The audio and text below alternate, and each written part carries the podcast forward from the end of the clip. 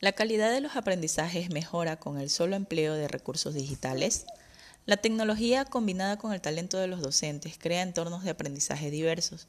Su uso en la educación transforma los modelos de aprendizaje lineales y tradicionales en modelos innovadores, interactivos y personalizados, que mejoran el proceso educativo. La segunda pregunta sobre la reflexión didáctica es ¿cuáles son los actores principales en el contexto educativo que deben desarrollar habilidades digitales y por qué hacerlo?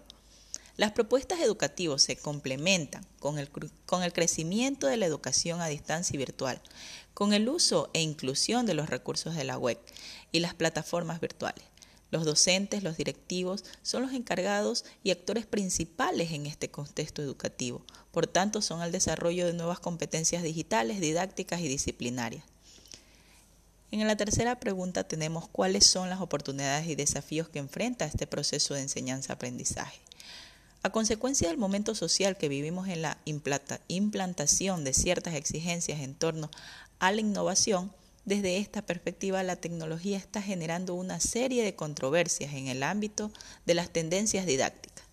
Y por último, tenemos el desarrollo de las habilidades digitales. Es un tema de manejo de dispositivos digitales o el diálogo de estos recursos con el contexto educativo. Podríamos indicar que es una relación de ambos de manejar los dispositivos digitales utilizando el contexto educativo, el maestro como mediador, comunicador y digitador, utilizando diferentes herramientas tecnológicas para impartir sus clases. Más ahora por el motivo de la pandemia las estamos utilizando.